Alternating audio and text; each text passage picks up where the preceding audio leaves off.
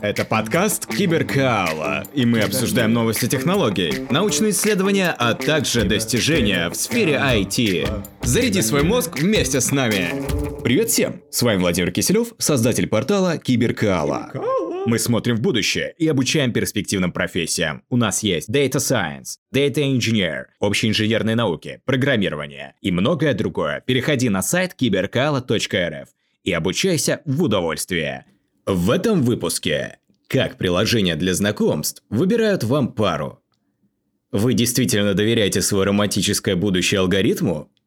Если вы пользуетесь какими-либо приложениями для знакомств, вам, вероятно, казалось, что шансы на то, что вы найдете свою любовь, невелики. Почти так же, как если бы приложение пыталось заставить вас проводить пальцем снова и снова. По словам специалиста по отношениям доктора Джерри Каранцеса, ваша догадка, вероятно, верна. Джерри – директор лаборатории науки о взаимоотношениях взрослых в школе психологии университета Дикен. Он говорит, что расшифровать код, стоящий за вашими совпадениями, довольно сложно. Tinder, у которого 75 миллионов активных пользователей в месяц, изначально был основан на рейтинговой системе ILO. Пользователям была присвоена оценка «горячо или нет», основанная на показах других пользователей. Затем были показаны потенциальные совпадения с аналогичными показателями желанности. С тех пор Tinder заявил, что Yellow – это старые технологии. Теперь соцсеть отдает приоритет сопоставлению пользователей, которые активны в приложении, и сопоставляет их с людьми, которые активны в то же время.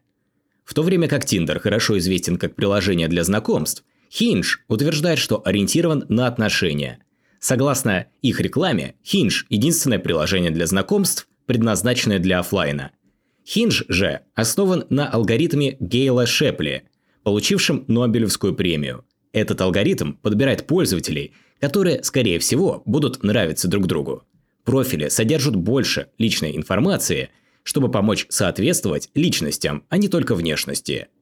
Эти приложения, вероятно, учитывают другие факторы, такие как схожие интересы и ценности. Но они также используют распознавание искусственным интеллектом и биометрические маркеры, основанные на привлекательности. Давайте посмотрим правде в глаза. Доход создателей приложений для знакомств не обязательно будет хорошим, если пользователи всегда найдут ту или того единственного.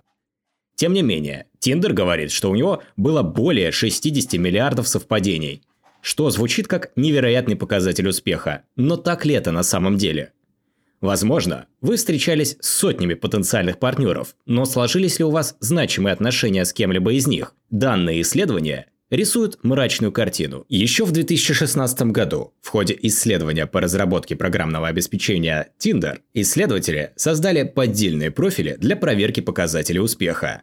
Успех женских профилей составил около 10%, в то время как мужские профили имели успех всего 0,6%.